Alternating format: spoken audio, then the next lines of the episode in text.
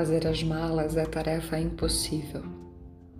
Aquele que ainda não partiu tem que colocar na mala aquilo de que precisará aquele que vai chegar.